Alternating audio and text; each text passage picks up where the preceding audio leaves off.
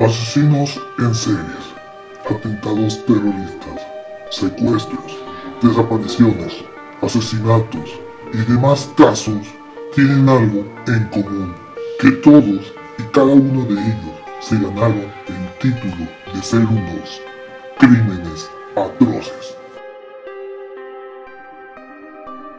Bienvenidos sean a Crímenes Atroces, el podcast de donde cada semana yo, Santiago Quiroz y Abato, les contaré a todos ustedes los casos de crimen real más atroces, macabros, mediáticos, terroríficos y sanguinarios que han marcado la historia de la humanidad. Bienvenidos sean al episodio 35, el segundo episodio del mes de noviembre.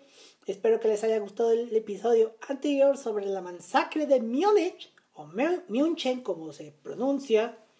Y este caso que viene a continuación lo quería poner para el Día de Muertos, para la semana de Día de Muertos, pero ya tenía programado programado los episodios de este, de este año, pero eh, apenas estoy empezando con esto y saben que mi organización es medio horrible, pero esto es un caso, y como nota importante, este episodio está indirectamente ligado al episodio 1 de este podcast. ¿Por qué? Por lo que vamos a contar a continuación. Todos conocen la historia de Jeffrey Dahmer, conocido como el caníbal de Milwaukee, que es parte del episodio 1. Que era un joven tranquilo y gentil que terminó siendo un temible monstruo que asesinó a 17 jóvenes. Pero ¿qué tal si les digo que existió un asesino en serie que utilizaba el mismo modus operandi, el mismo modus operandi de Dahmer, pero ocurrió al al norte de Londres, cuando una persona amable fue condenado por 15 asesinatos. Así que hoy conocerán el caso de Dennis Nielsen, el asesino amable. Este es un caso literal, este caso lo llamaron el Jeffrey Dahmer británico porque era parecido a Jeffrey Dahmer. Cuando sepan bien la historia, sabrán el por qué. Bueno, antes de hablar de los crímenes, hablemos por el principio. Dennis Andrew Nielsen nació el 23 de noviembre de 1945 en Freyburg, Aberdeenshire, Escocia. nuevamente, perdone mi mala pronunciación. Fue el segundo de tres hijos del matrimonio conformado por Elizabeth Duty White y Olaf Magnus Mosheim, quien este último era un soldado noruego que había viajado a Escocia en 1940 como parte de las, de las fuerzas noruegas libres tras la ocupación alemana en Noruega. Cuando conoció a Elizabeth, se casaron en mayo del 42 y se mudaron a la casa de sus padres. El matrimonio de los padres de Nielsen fue difícil. Su padre no veía la vida matrimonial con ninguna seriedad y estaba preocupado por sus deberes en las fuerzas noruegas libres y hacía pocos esfuerzos por pasar tiempo con su esposa o a encontrarle un hogar.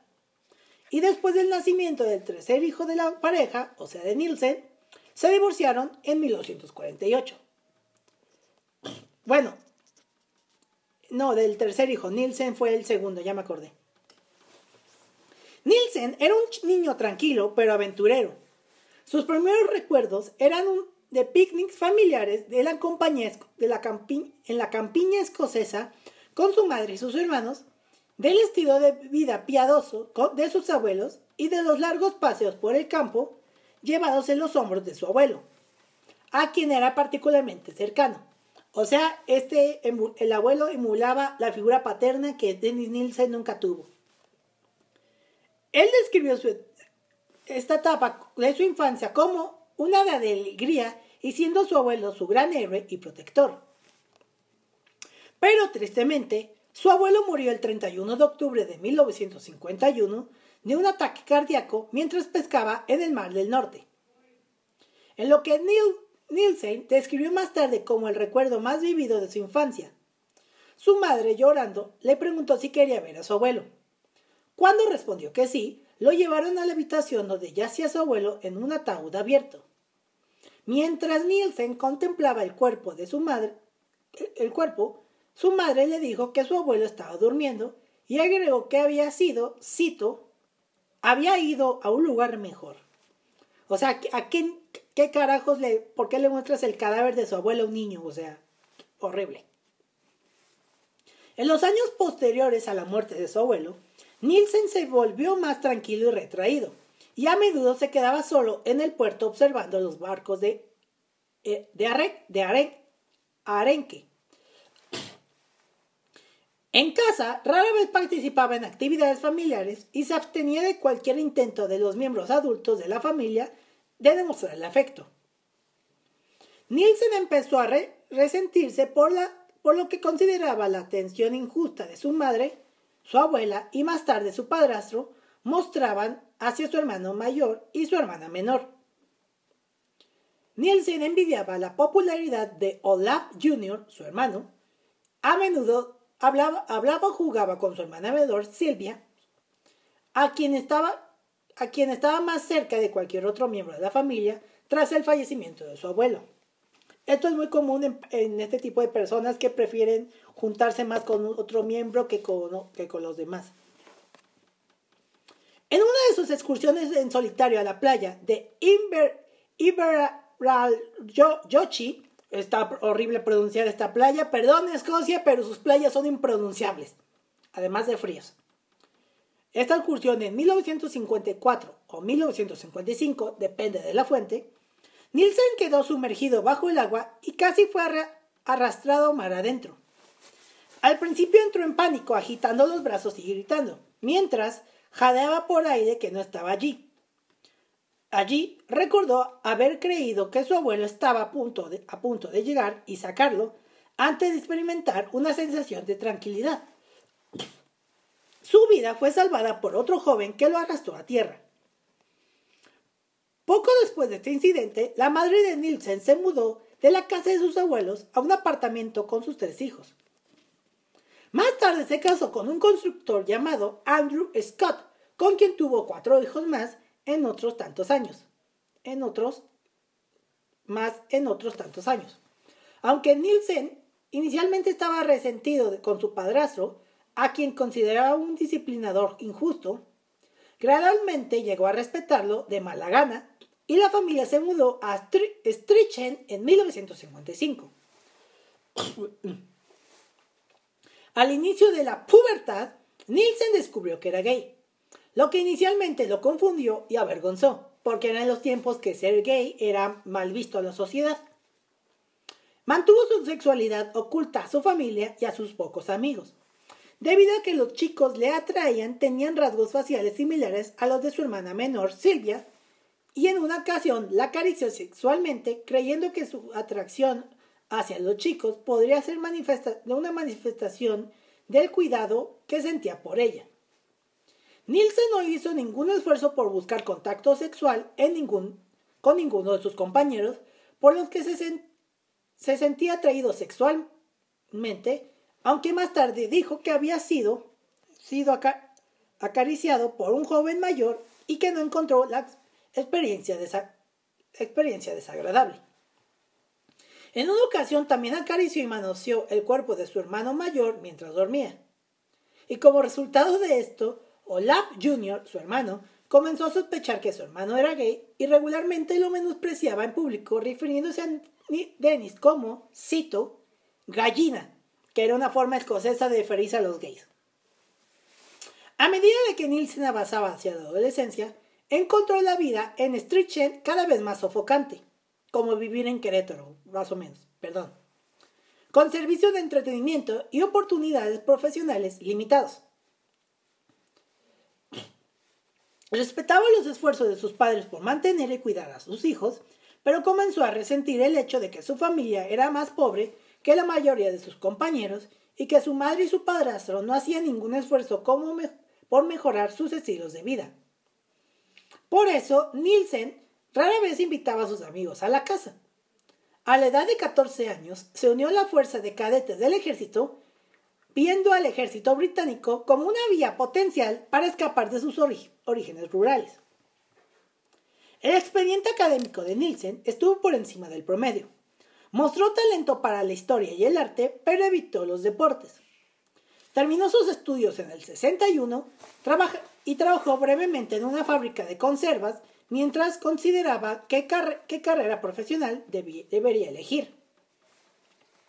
Obviamente asesino en serie no estaba entre la lista de carreras profesionales. Después de tres semanas en la fábrica, Nielsen informó a su madre que tenía la intención de unirse al ejército, donde tenía la intención de formarse como chef. Nielsen aprobó los exámenes de ingreso y recibió la notificación oficial de que se alistaría para nueve años de servicio en septiembre del 61, comenzando su entrenamiento en el Army Catering Corps de Sad Omer Barrack en Aldershot, Hampshire. En cuestión de semanas, Nielsen comenzó a sobresalir en sus deberes militares. Más tarde describió sus tres años de formación en Aldershot como, cito, los más felices de mi vida rasgo de todo asesino en serie es que prefieren el, el orden, algo que pues tomarían en sus asesinatos. Disfrutó de las oportunidades de viaje que le brindaron durante su entrenamiento y recordó como un momento destacado la participación de su regimiento en un desfile ceremonial al que asistieron tanto la reina como el mariscal de campo, Lord Montgomery, Montgomery de Alamein. Mientras estaba destinado en Aldershot, los sentimientos latentes de Nielsen comenzaron a despertarse, pero mantuvo su orientación sexual bien oculta a sus colegas. Eran épocas de que antes, no sé en Inglaterra, pero sí sé que en Estados Unidos el ejército con los gays era el famoso don't ask, don't tell, o sea, no digas, no, no decimos, porque antes la homosexualidad, te digo, era algo casi casi que tabú en esos tiempos.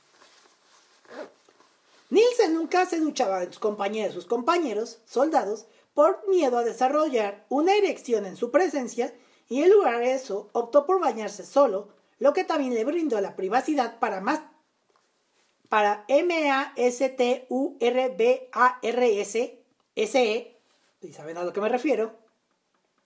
Si no lo letro nuevamente. M-A-S-T-U-R-B-A-R-E-R-S-E sin ser descubierto. O sea, masturbarse, pues. Ya lo dije, ya. Si me desmonetizaron esta palabra, ya. Fue su culpa por no entender Spelling Bee. A mediados de 1964, Nielsen aprobó un examen inicial de Catherine y fue asignado oficialmente al primer batallón de fusileros reales de en Osnabrück, Alemania Occidental, donde sirvió como soldado al raso. En este despliegue, Nielsen comenzó a aumentar su consumo de alcohol, como Dahmer. Se describió a sí mismo y a sus colegas como un grupo trabajador, un grupo muy trabajador y borracho. Sus colegas recordaron que a menudo bebía en exceso para aliviar su timidez. En una ocasión, Nielsen y un joven alemán se emborracharon hasta quedar estupefactos. Cuando Nielsen despertó, se encontró en el suelo del piso, en el suelo del piso del joven alemán. No se había producido ninguna actividad sexual, pero este incidente alimentó las fantasías sexuales de Nielsen, que inicialmente involucraba a su pareja sexual, variablemente de un hombre joven y delgado, completamente pasiva. Estas fantasías evolucionaron gradualmente hasta que su pareja quedó inconsciente o muerta. En varias ocasiones, Nielsen también hizo intentos para que uno de sus colegas interfiriera sexualmente con su propio cuerpo boca abajo. En estos casos, cada vez que él y sus colegas bebían en exceso, Nielsen fingía estar ebrio con la esperanza de que uno de sus colegas hiciera uso sexual de su cuerpo supuestamente consciente. Después de dos años de servicio en Onsabrook, Nielsen regresó a Aldershot, donde aprobó su examen oficial de catering antes de ser enviado a servir como cocinero para el ejército británico en Noruega.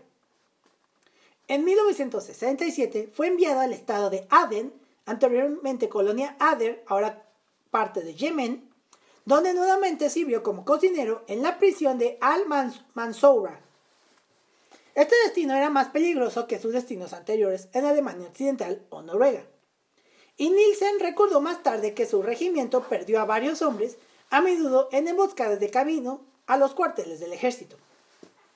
Nielsen fue secuestrado por un taxista árabe quien lo golpeó hasta dejarlo inconsciente y lo metió en el maletero de su coche. Al ser sacado del maletero, Nielsen agarró el mango de, un gato y tiró al taxista al suelo antes de golpearlo hasta dejarlo inconsciente. Luego encerró al hombre en el maletero del taxi. A diferencia de sus destinos anteriores, Nielsen tenía su propia habitación mientras estaba destinado a en Aden. Esto le dio la privacidad para masturbarse sin ser descubierto. Ya lo dije, no voy a volver a, a deletrear esa palabra. Nielsen compensó sus fantasías sexuales desarrolladas con una pareja resistente o fallecida imaginando encuentros sexuales con un cuerpo inconsciente mientras se masturbaba mientras miraba su propio cuerpo desnudo y boca abajo en un espejo.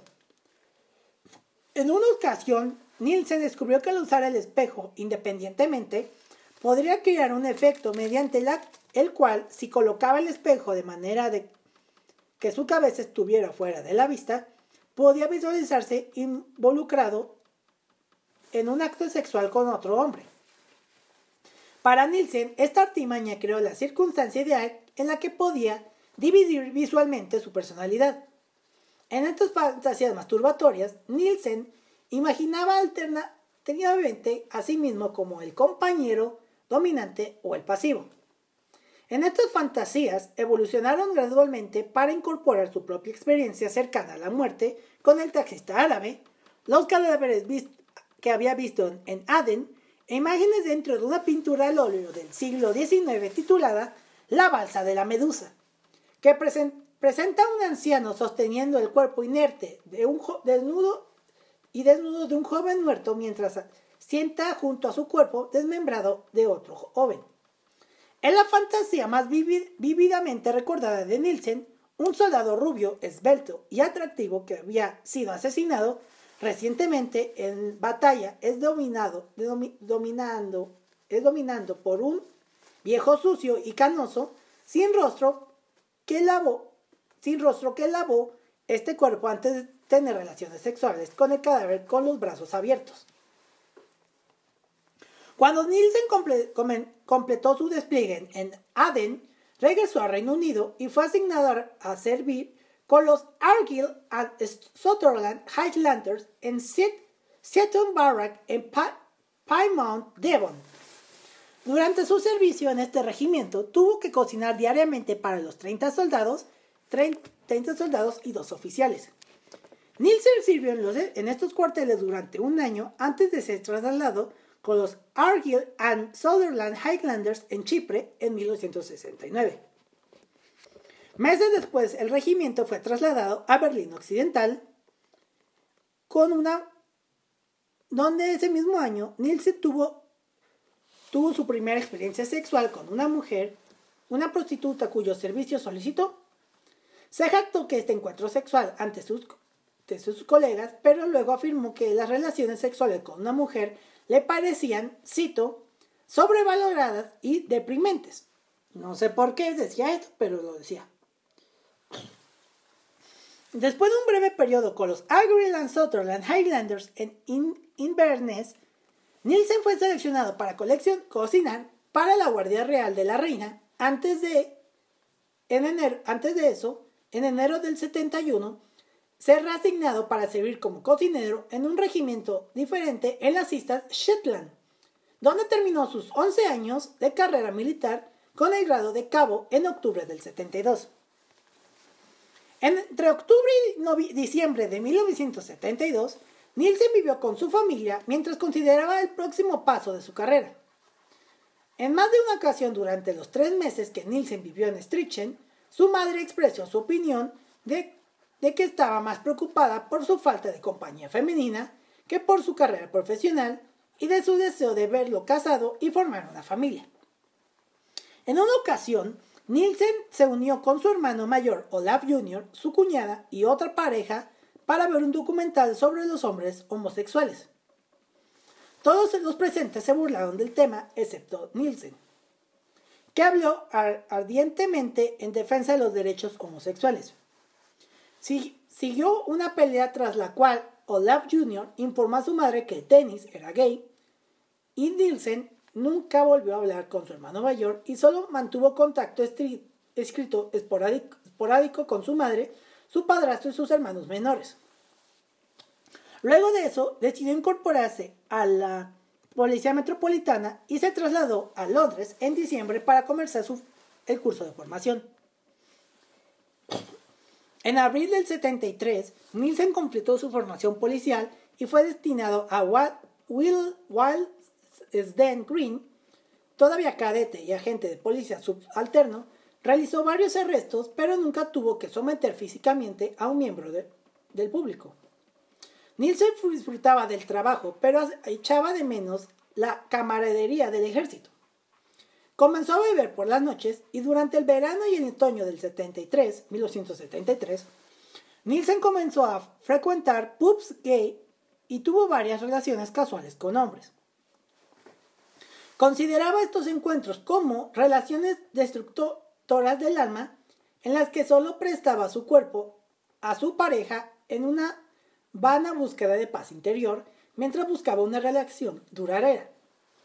En agosto, después de una relación fallida, Nielsen llegó a la conclusión de que su estilo de vida personal estaba en desacuerdo con su trabajo.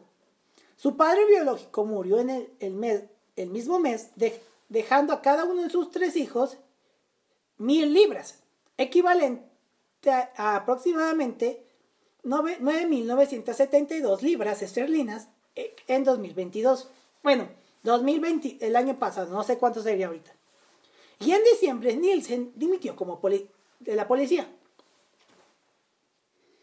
Entre diciembre del 73 y mayo del 74, Nielsen trabajó como guardia de seguridad y el trabajo era intermitente y decidió buscar un empleo más estable y seguro. Seguramente no era en, Freddy Fazbear Pizza, o sea, seguramente ahí no le gustó. Luego trabajó como funcionario en mayo del 74, donde su función principal era encontrar empleo para trabajadores.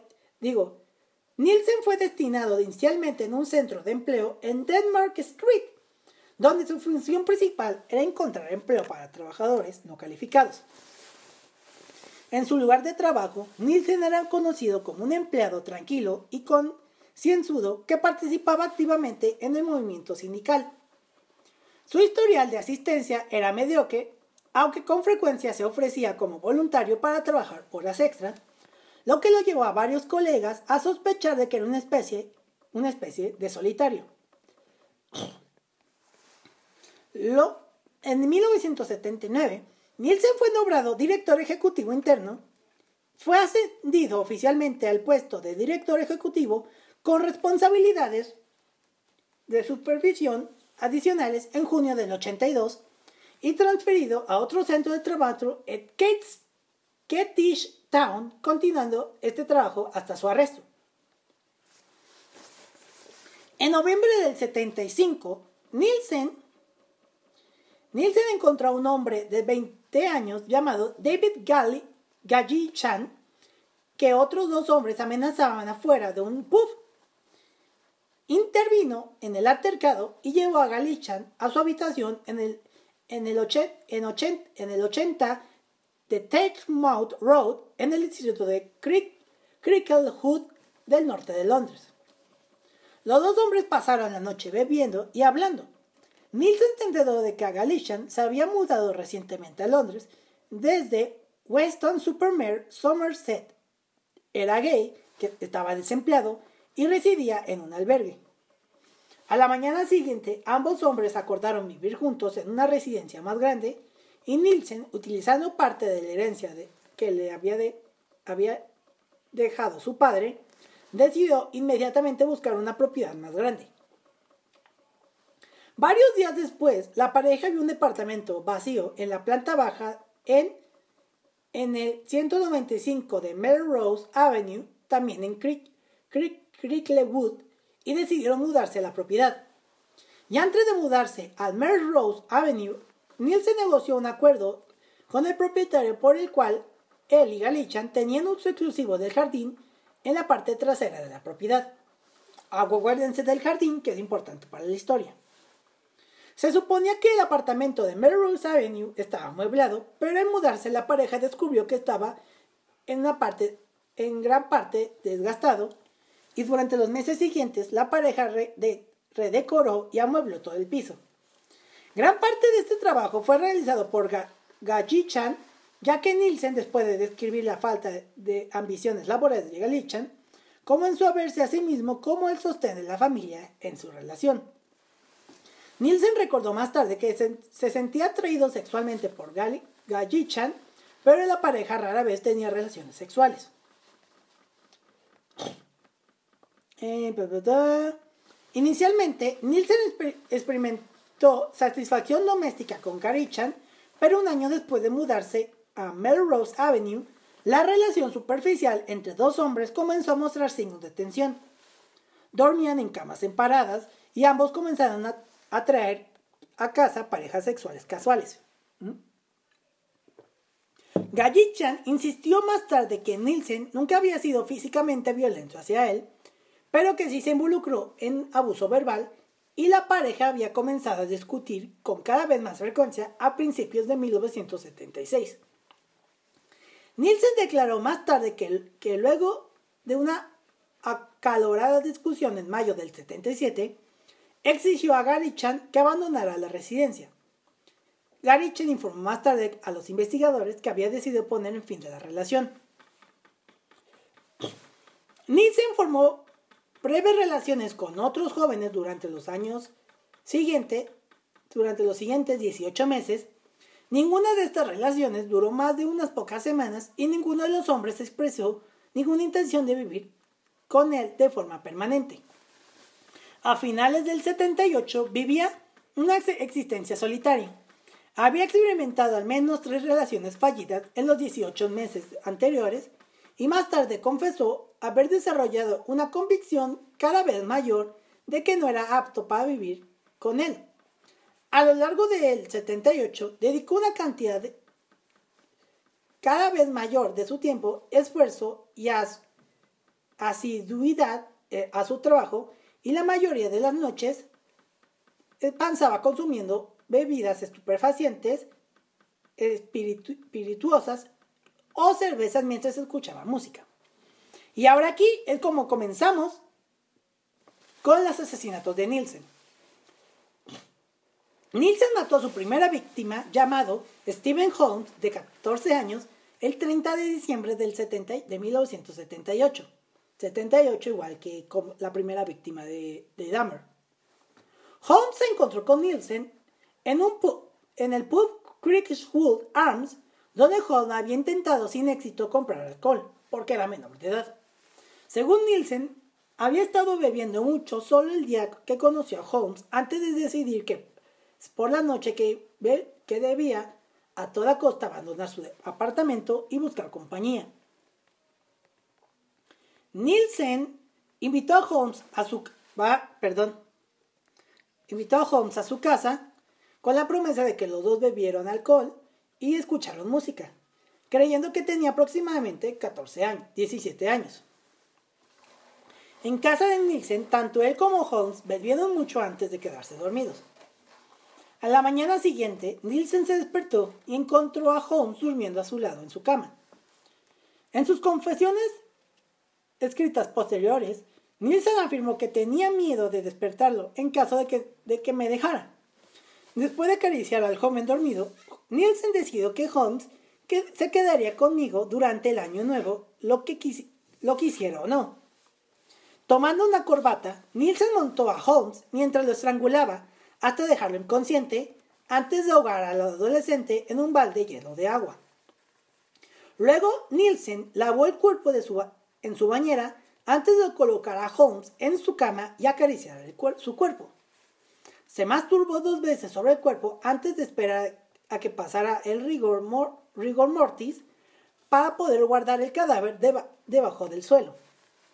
El cadáver atado de Holmes permaneció debajo del suelo casi durante casi ocho meses antes de que Nielsen encendiera una hoguera en el jardín detrás de su apartamento y quemara el cuerpo el 11 de agosto del 79.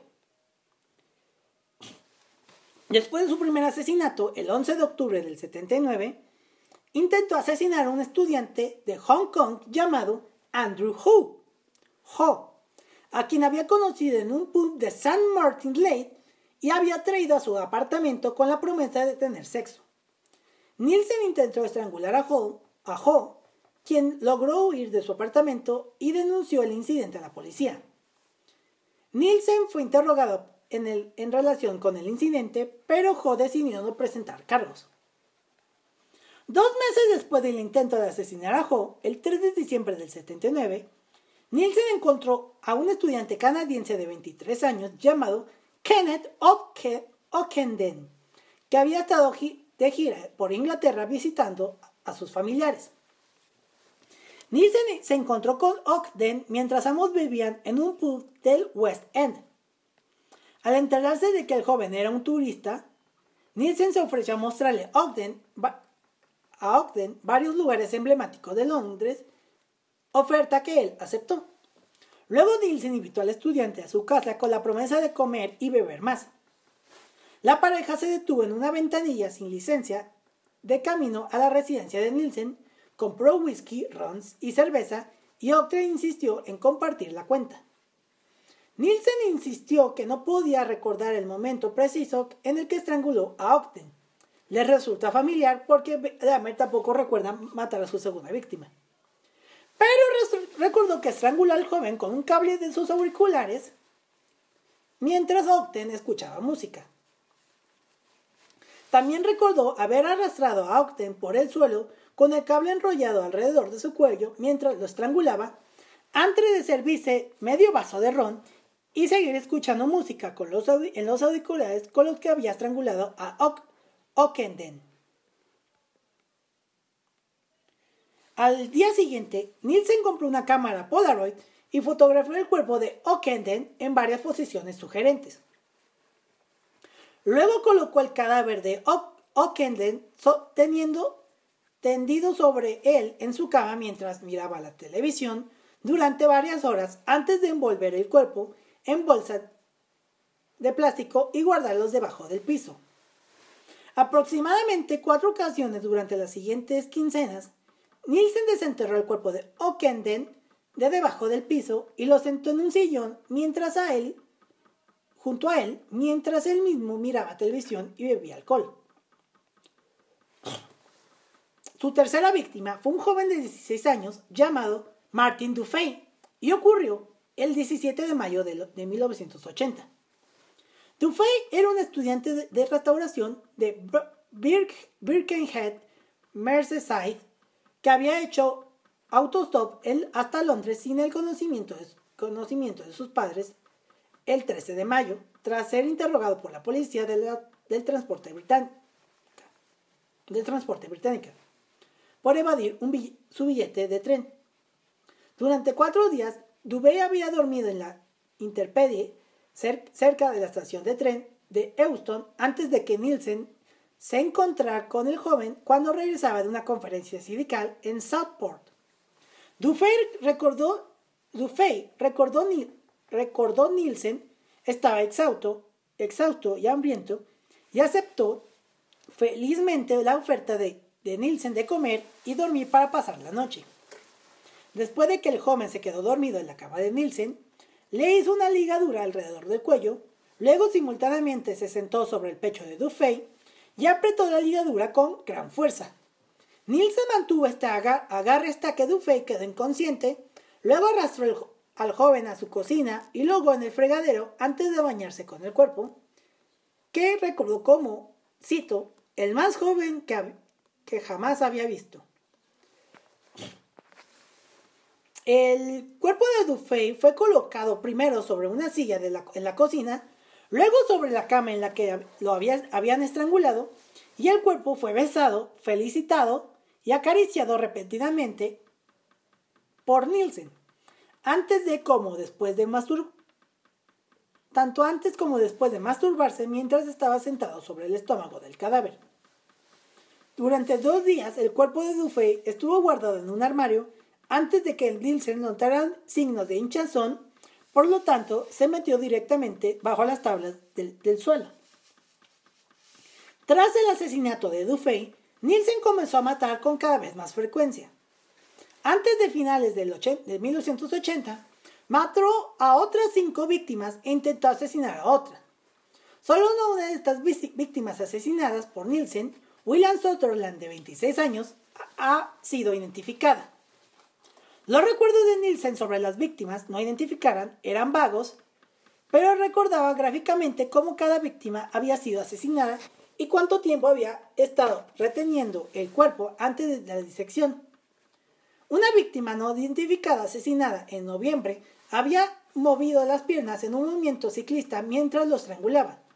Se sabe que Nielsen se ausentó del trabajo entre el 11 y el 18 de noviembre, probablemente debido a este intento de asesinato en particular. Otra víctima no identificada, que Nielsen había intentado sin éxito resucitar antes de caer de rodillas y sollozar, luego escupió a su, escupió a su propia imagen mientras miraba, se miraba en el espejo. Y en otra ocasión, Ah, yacía en la cama junto al cuerpo de una víctima no identificada mientras escuchaba el tema clásico Fanfare of the Common Man mientras antes de estallar en lágrimas. Inevitablemente, los cuerpos acumulados debajo de las tablas del piso de Nielsen atrajeron insectos y crearon un dolor desagradable, particularmente durante los meses de verano. En ocasiones, cuando Nielsen desenterraba se enterraba a las víctimas debajo del piso, notaba que los cuerpos estaban cubiertos de pupas e infestados de gusanos. Con la cabeza de algunas víctimas salían gusanos de las cuencas de los ojos y de la boca. Colocó desodorantes debajo de las tablas del piso y roció insecticida alrededor del, piso dos veces al día, pero el olor del a descomposición y la presencia de moscas persistieron. A finales de 1280, Nielsen extrajo y diseccionó los cuerpos de cada víctima asesinada desde diciembre del 79 y los quemó en una hoguera comunitaria que había construido en un terreno baldío detrás de su apartamento. Para disimular el olor de carne quemada de los seis cuerpos disecados colocados en esta pira, Nielsen coronó la hoguera con un neumático viejo de automóvil, muy mexicano. Tres niños del vecindario se pararon para observar a esta hoguera en particular, y Nielsen describió más tarde en sus memorias que sintió que habría parecido, parecido en orden si hubiera visto a estos visto a estos tres niños bailando alrededor de una pira funeraria masiva. Cuando la hoguera se redujo a cenizas y brasas, Nielsen usó, un rastrillo para, para buscar entre los escombros huesos reconocibles. Al notar que un cráneo aún estaba intacto, lo, hizo pedazos con, su rastrillo. Algo así como lo que hizo Dahmer con, con el cráneo de sus víctimas. El 4 de enero del 81, o alrededor de esa fecha, Nielsen se encontró con un hombre no identificado a quien describió a los investigadores como un joven escocés de 18 años y ojos azules en el pub Golden Lion de Soho. Lo atrajeron a, lo atrajeron a Melrose Avenue con la promesa de participar en un concurso de bebida. Después de que Nirsel y esta víctima bebieran varias bebidas, lo estranguló con una corbata y posteriormente colocó el cuerpo debajo del piso. Se sabe que Nielsen informó a sus empleadores que estaba enfermo y no podía asistir al trabajo el 12 de enero para poder diseccionar tanto a esta víctima como a otra víctima identificada a la que había matado aproximadamente un mes antes. O sea, ya este caso, ya este está cañón, es peor que Dahmer. En abril, Nielsen había matado a otras dos víctimas no identificadas, una de las cuales describió como un skinhead inglés a quien había conocido en Leicester Square y al otro lo describió como un chinco de Belfast, un hombre de, de, unos 20 años, de aproximadamente un 1,75 metros, 5 pies 9 pulgadas de altura, a quien había asesinado en algún momento de febrero. En relación con la primera de estas tres víctimas no identificadas, reflexionó más tarde casualmente, cito, Fin del, del día, fin de la bebida, fin de una persona, Las tablas del suelo se, se retiran, se cambia la alfombra y se vuelve al trabajo en la calle Dinamarca. Cierra la cita.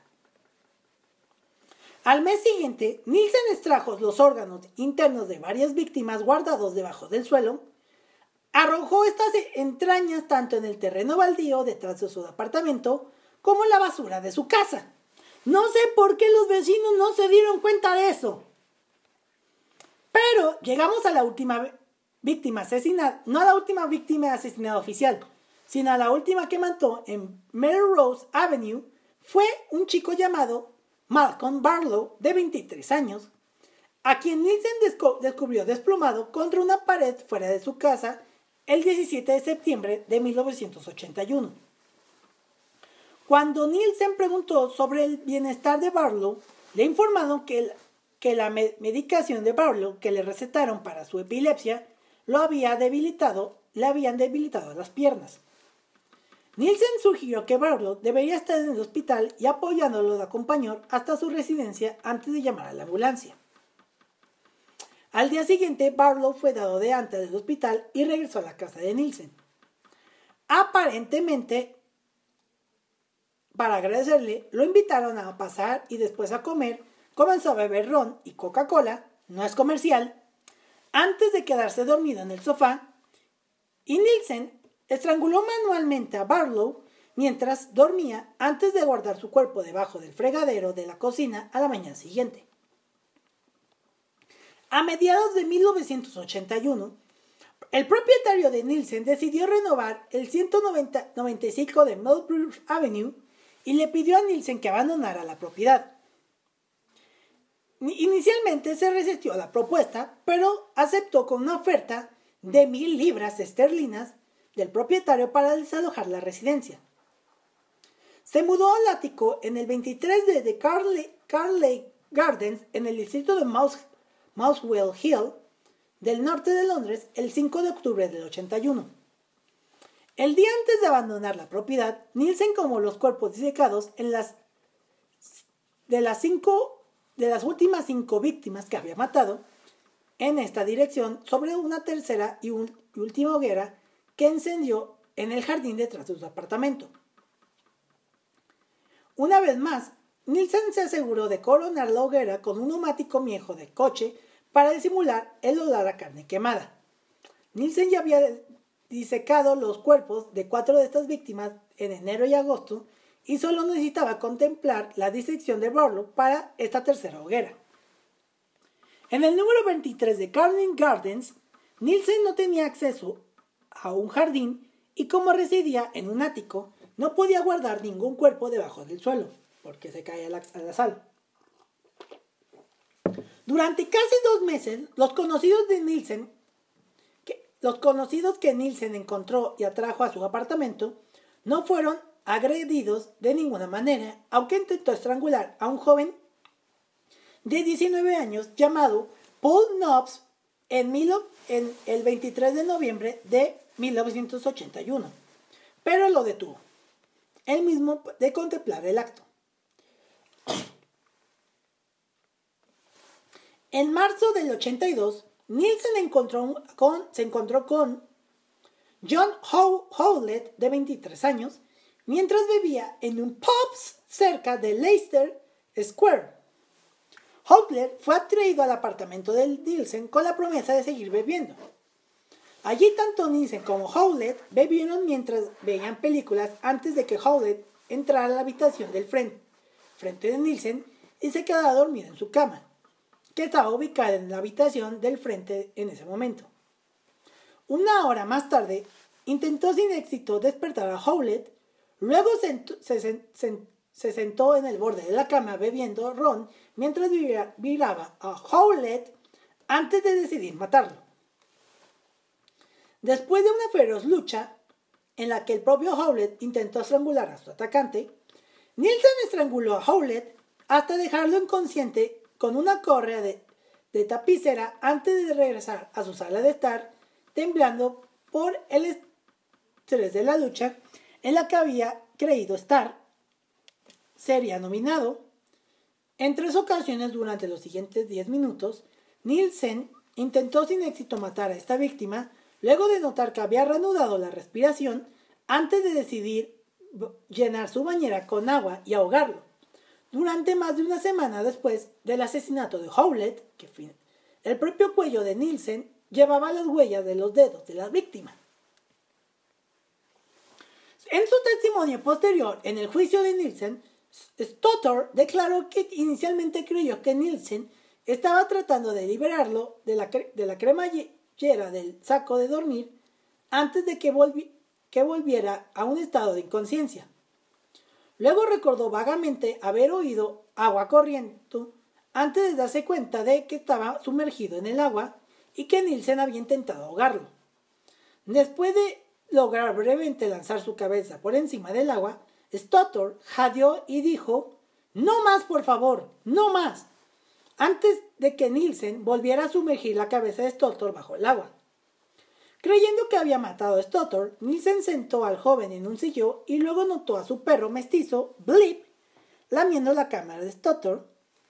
Nielsen se dio cuenta de que apenas estaba vivo, frotó las extremidades y el corazón de Stotter para aumentar la circulación, cubrió el cuerpo del joven con mantas y luego lo acostó en su cama.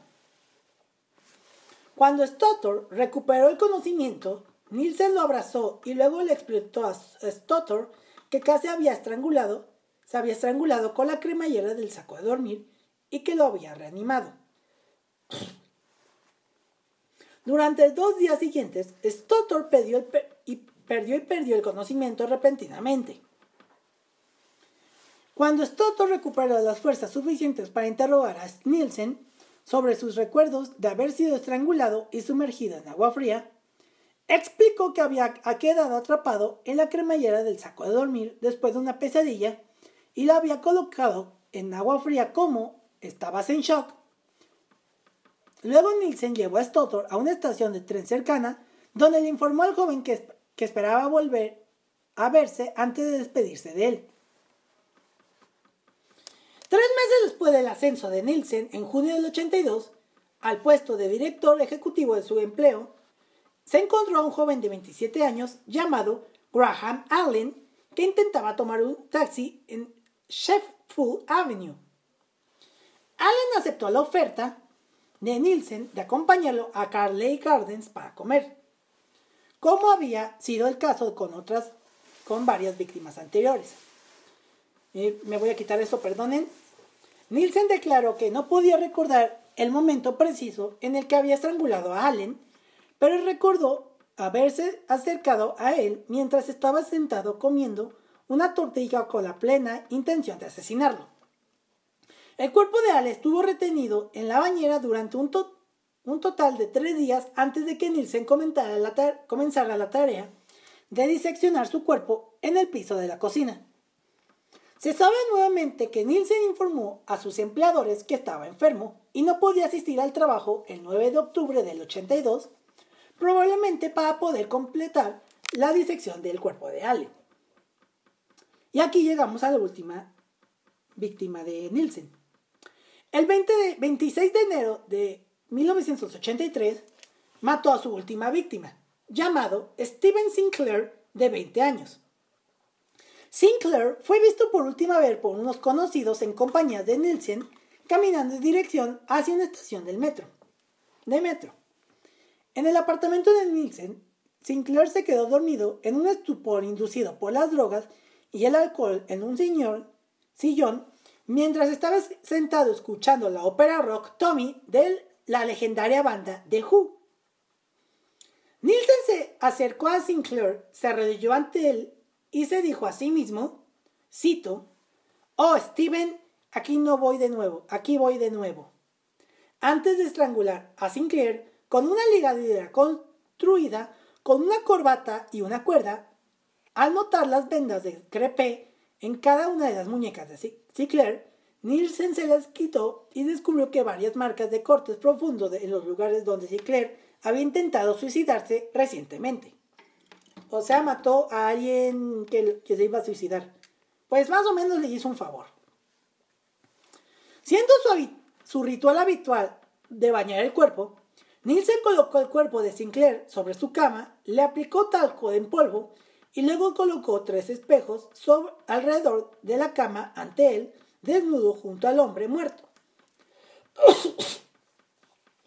Varias horas más tarde, giró la cabeza de Steven hacia él antes de besar su cuerpo en la frente y decir, cito, Buenas noches, Steven. Luego Nielsen se quedó dormido junto al cuerpo.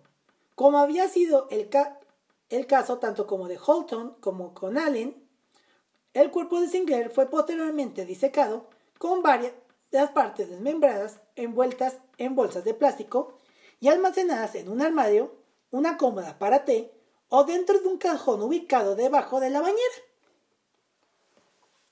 Las bolsas utilizadas para sellar los restos de Sinclair fueron selladas con las mismas ventas de crepet que Nielsen le había encontrado en las muñecas de Sinclair. Intentó deshacerse de la carne, los órganos internos y los huesos más pequeños de las tres víctimas asesinadas en Carnell Gardens, tirando sus restos disecados por el inodoro. En una práctica que había llevado a cabo con varias víctimas asesinadas en Melrose Avenue. También hirvió las cabezas, manos y pies para quitar la carne de estas secciones del cuerpo de, de las víctimas. El 4 de febrero de 1983, Nielsen escribió una carta de queja a los agentes inmobiliarios quejándose de que los desagües de Carl, Carley Gardens estaban bloqueados y de que esta situación, tanto para él como para los demás inquilinos de la propiedad, eran intolerantes. Si él mismo tapó las cañerías, ¿cómo no va a ser intolerante? Al día siguiente, se negó a permitir a un conocido entrar a su propiedad, ya que había comenzado a desmembrar el cuerpo de Sinclair en el piso de su cocina. Los asesinatos de Nielsen fueron descubiertos por primera vez por un empleado de Dino Rod llamado Michael Catran, quien respondió a las quejas sobre, sobre plomería presentadas tanto por Nielsen como por los otros inquilinos de Carney Gardens el, el 8 de febrero de 1938. 83, perdón. 83, 1983. Al abrir una tapa de desagüe en el costado de la casa, Catran descubrió que el drenaje había, estaba lleno de sustancias parecidas a carne y numerosos huesos pequeños de origen desconocido. Cadmer informó de sus sospechas a su supervisor Gary Weller como Catran había llegado a la propiedad al anochecer y y Weller acordaron posponer la investigación adicional sobre el bloqueo hasta la mañana siguiente. Antes de abandonar la propiedad, Nielsen y su compañero inquilino, Jim Alcock, se reunieron con Catran para discutir el origen de la sustancia. Al escuchar a Catran exclamar lo similar, que era la sustancia en apariencia a la carne humana, Nielsen respondió, cito, me parece como si alguien hubiera estado tirando su Kentucky Fried Chicken. Esto tampoco es comercial, ay perdón. A las 7.30 de la mañana del, al día siguiente, Catherine y Weller regresaron a Carnley Gardens, momento en el que había limpiado el desagüe. Esto despertó las sospechas de ambos hombres. Catran descubrió algunos trozos de carne y cuatro huesos en una tubería que salía del desagüe que conectaba con el piso superior de la casa. Tanto para Catran como para Wheeler, los huesos parecían provenir de una mano humana. Ambos hombres llamaron inmediatamente a la policía,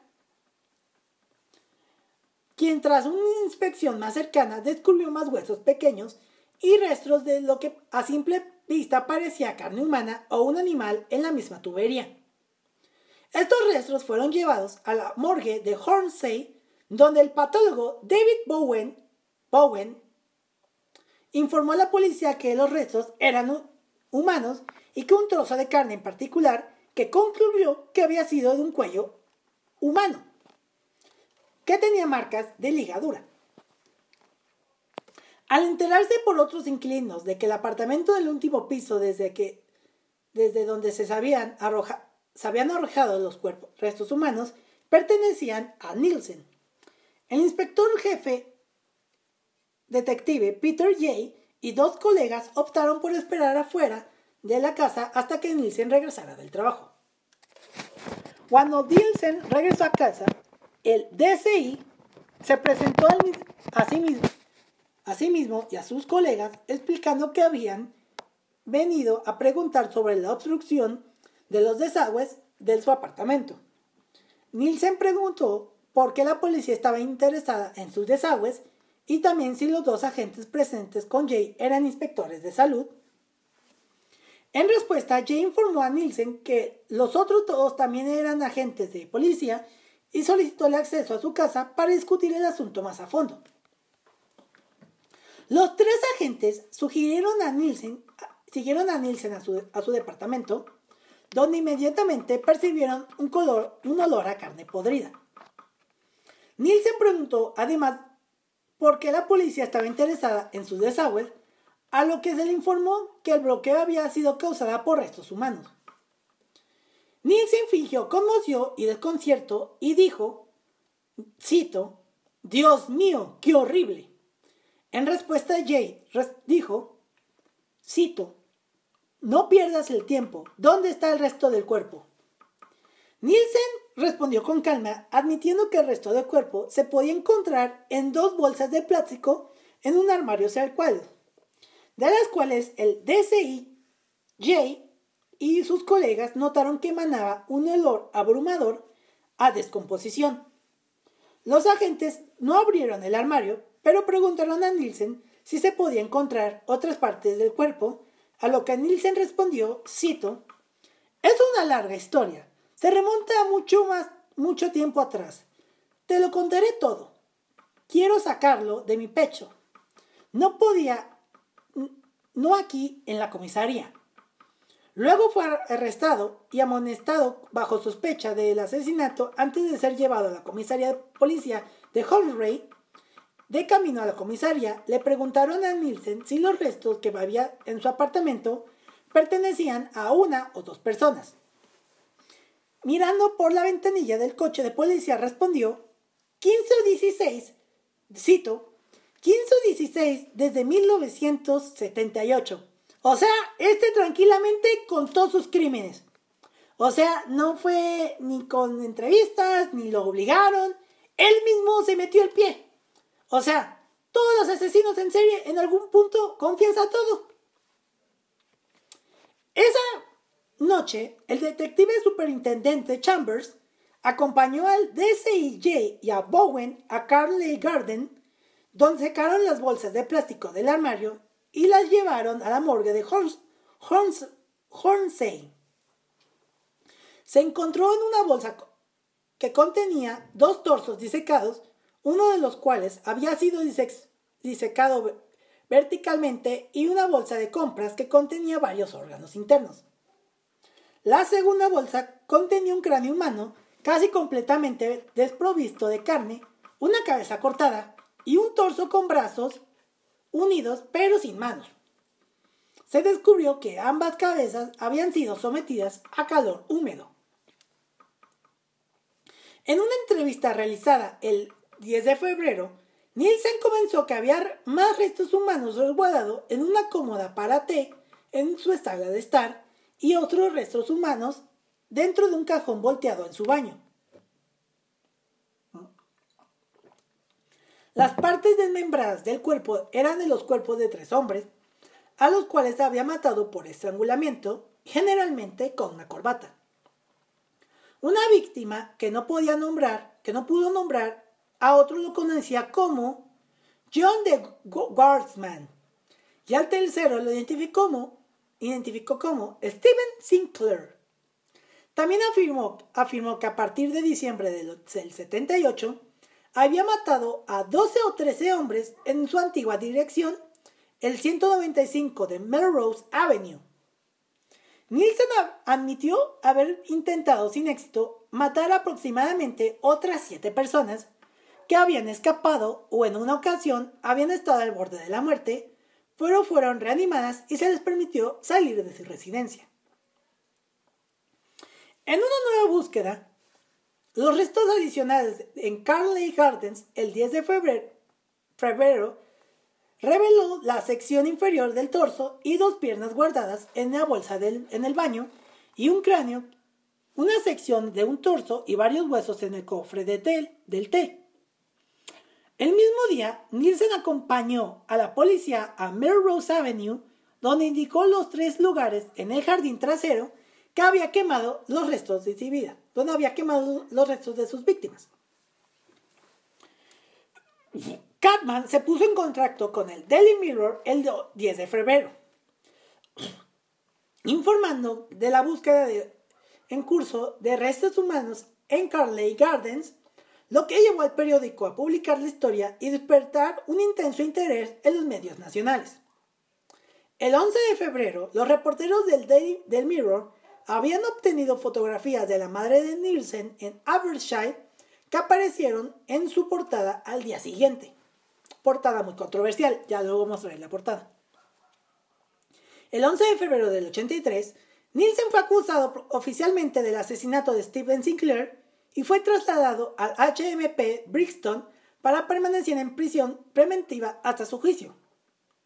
Según Nielsen, al ser trasladado a la prisión de Brixton, en espera de su juicio, su estado de ánimo era de resignación y alivio, alivio perdón, y creía que era que sería considerado de conformidad con la ley inocente hasta que se demostrara su culpabilidad. Se, puso a usar, se opuso a usar uniforme de prisión mientras entraba en prisión preventiva. En protesta por tener que usar uniforme de prisión, lo que interpretó como violaciones de las reglas penitenciarias. Nielsen amenazó con protestar contra sus condiciones eh, de prisión preventiva negándose a usar ropa. Como resultado de esta amenaza, no se le permitió salir de su celda. El primero de agosto, Nielsen arrojó el contenido de su, orinal fuera de su celda, golpeando a varios funcionarios de prisiones. Este incidente tuvo como resultado que Nielsen fuera declarado culpable el 9 de agosto de agredir a funcionarios de prisiones y posteriormente pasar 56 días en regimientos de aislamiento. El 26 de mayo, Nielsen fue sometido a juicio en Old Bailey por cinco cargos de asesinato y dos intentos de asesinato. Posteriormente se, añadió un sexto cargo de asesinato. A lo largo de esta audiencia de instrucción, estuvo representado por un abogado llamado Ronald Mouse, a quien había despedido previamente como su representante legal el 21 de abril. Antes de que Mouse fuera designado nuevamente para el cargo después de que Nielsen se quejara ante los magistrados de que no le habían dado facilidades con el que podría montar su propia defensa. Moe seguiría siendo el representante legal de Nielsen hasta julio del 83, cuando Nielsen expresa, expresando nuevamente su intención de defenderse, lo despidió hasta, agosto, hasta el 5 de agosto, cuando Nielsen volvió a nombrar a Mouse. O sea, despedía y contrataba al mismo abogado. ¡Qué huevos, o sea! Inicialmente Nielsen tenía la intención de declararse culpable de cada cargo de asesinato en su propio juicio. Con el pleno consentimiento de Nielsen, Moss, habría preparado completamente su defensa. Cinco semanas antes de su juicio, Nielsen despidió nuevamente a, Moss y optó por, ser representado por Robs Himes, siendo cuyo consejo Nielsen acordó declararse inocente por responsabilidad disminuida. Nielsen fue llevado a juicio el 24 de, octubre de 1983, acusado de seis cargos de asesinatos y de dos intentos de asesinato.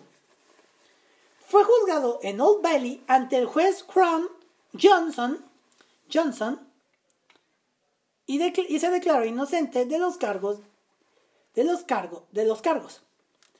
Al principal, la principal disputa entre el fiscal y el abogado defensor no fue si Nielsen había matado a las víctimas, sino su estado mental antes y durante los asesinatos. El, fiscal Alan Green, QC, argumentó, QC, argumentó que Nielsen estaba acuerdo en pleno control de sus acciones y había matado con premeditación. premeditación. El abogado defensor Ian Lawrence QC argumentó que Nielsen sufría, sufría una responsabilidad disminuida, lo cual lo, lo hacía incapaz de formar la intención de cometer un asesinato. Y por lo tanto debía ser condenado únicamente por homicidio involuntario. Tras los argumentos finales tanto de la acusación como de la defensa, el jurado se retiró para considerar su veredicto el 3 de noviembre del 83. Al día siguiente, el jurado regresó con un veredicto mayoritario de culpabilidad por los seis cargos de asesinato y uno de intento de asesinato, con un veredicto unánime de, culpable en relación al intento de asesinato de Knobs.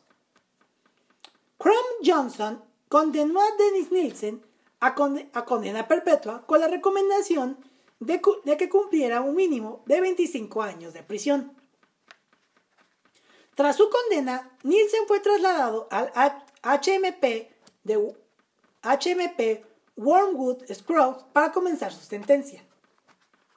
Como prisionero de categoría A, se le asignó su propia celda y podía mezclarse libremente con otros reclusos, como Jeffrey Dahmer.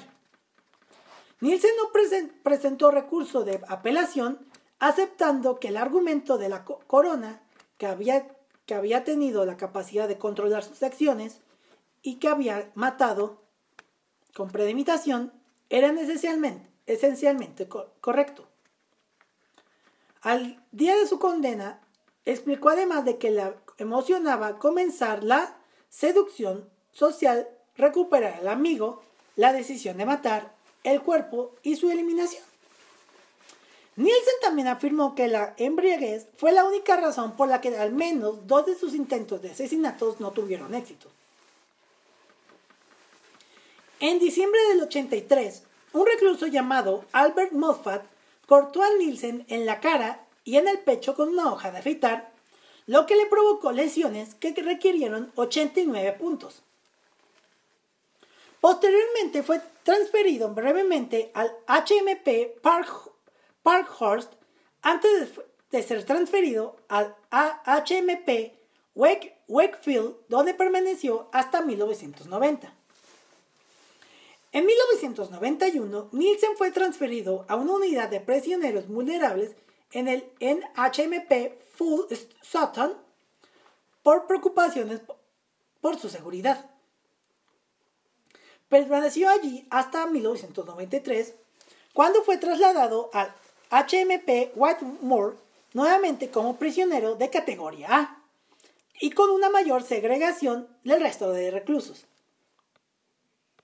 La pena mínima de 25 años de prisión a la que Nielsen fue condenada en 1983 fue sustituida por una cadena perpetua por el ministro del Interior, Michael Howard, en diciembre del 94, 1994.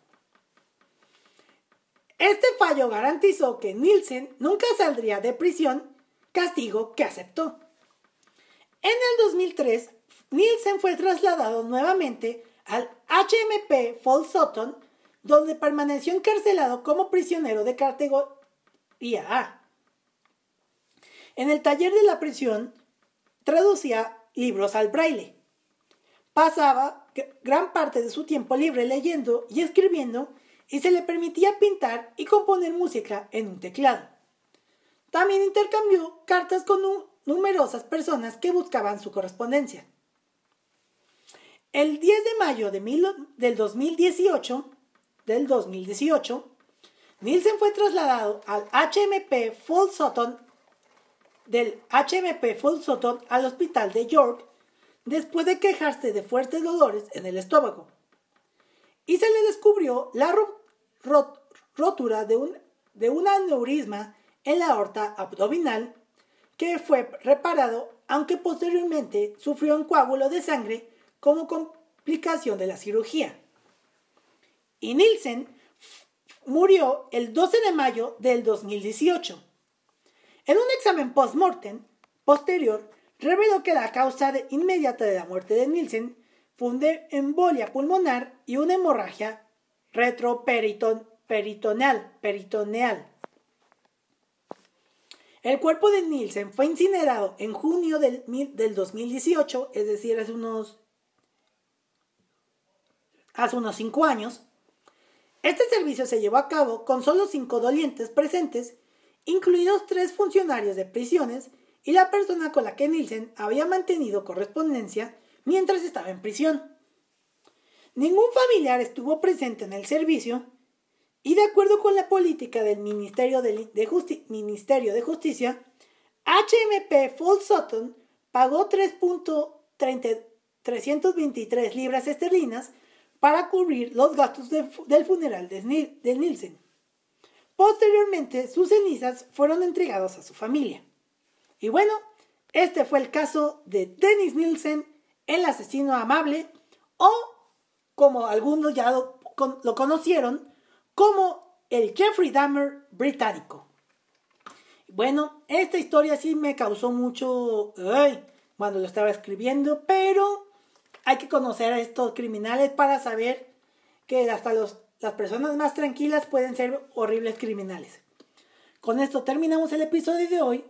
Y recuerden que si quieren ver las fotografías de este y otros casos, aparte de recomendaciones de series, películas o documentales de crímenes, Pueden seguirme en Instagram y tweets como arroba crímenes atroces podcast y en, y en, X como arroba crímenes atroces.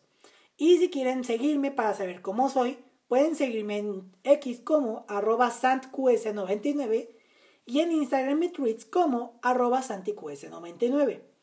Con esto nos despedimos, nos vemos y nos escuchamos la próxima semana. Muchas gracias, hasta la próxima.